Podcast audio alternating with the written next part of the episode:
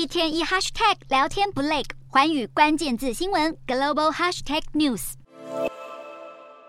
最近一个新的美国房地产报告指出，二零二二年的全美国成屋中，只有不到四分之一的价格是美国一般家庭能够负担的。在房价高涨、利率升高的压力下，人们越来越难在美国购屋，也影响到房市表现。另外，有学者表示，非裔人口收入相对较低，世代累积的财富也相对较少，还有可能面临种族偏见。非裔人口申请房贷被拒绝的比例高达百分之二十，几乎是白人人口的两倍，使得非裔人口在美国购屋更加困难。同样被视为有色人种，亚裔家庭和拉丁裔家庭拥有房屋的比例，从二零一一年到二零二一年这十年都是上升的。亚裔家庭在二零二一年达到六十二点八帕，拉丁裔家庭则是上升到五十点六趴，难以负担的房价让很多美国人只能继续租房，但是租房子也不便宜。现在全美国前百大都市中就有十四个城市的单房公寓，平均月租就超过两千美元，约合台币六万一千多元。不管是买房还是租房，美国的住房压力让人不禁啧舌。